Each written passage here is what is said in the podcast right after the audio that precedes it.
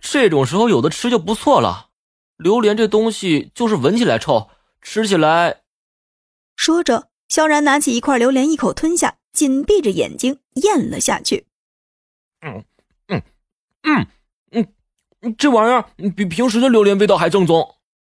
哈哈哈哈是不是有一种吃了屎的感觉呀？啊！苏妍儿抱着肚子大笑道。山洞里顿时轰然大笑，吵得蝙蝠们都飞了出去。榴莲的气味实在是太足了，宋妍儿捏着鼻子都给扔到了悬崖下面。哎，你扔了干什么？你不知道摘一个这东西多费劲啊！萧然不爽道：“不光是费劲儿啊，刚才这榴莲可给自己扎的生疼。娇生惯养的小姨子到了这种地方，还不知道食物的可贵。”反正也没人吃。刚才宋菲儿不是说有其他的水果吗？我们一起过去看看。他到时候我就负责吃了，你们摘。摘就摘，一个大老爷们儿这么斤斤计较。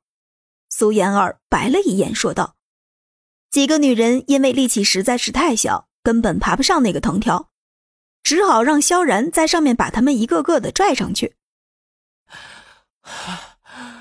我发现。你们这些人当中，最重的就是苏妍儿。哎呀，快把嘴巴闭上吧，臭死了！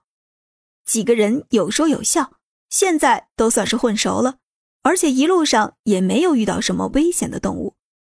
到了那片果树林，女生们一个个都看直了眼，就好像是发现了一片世外桃源一样的高兴，一个个都欢呼了起来。哇！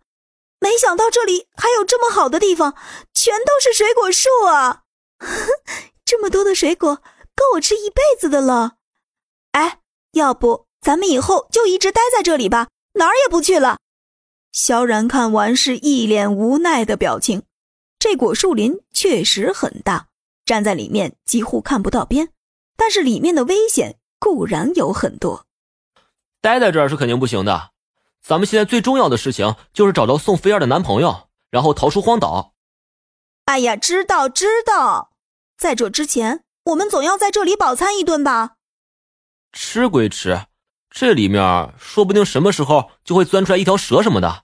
我劝你们呐，还是小心点萧然这话一出，几个女生立马吓怕了，纷纷躲在萧然的背后。啊，这里不会真的有蛇吧？胆子最小的还要数空姐何媛了，她赶紧搂住了萧然的手臂。有是肯定是有的，但是这里的蛇应该没有那么致命。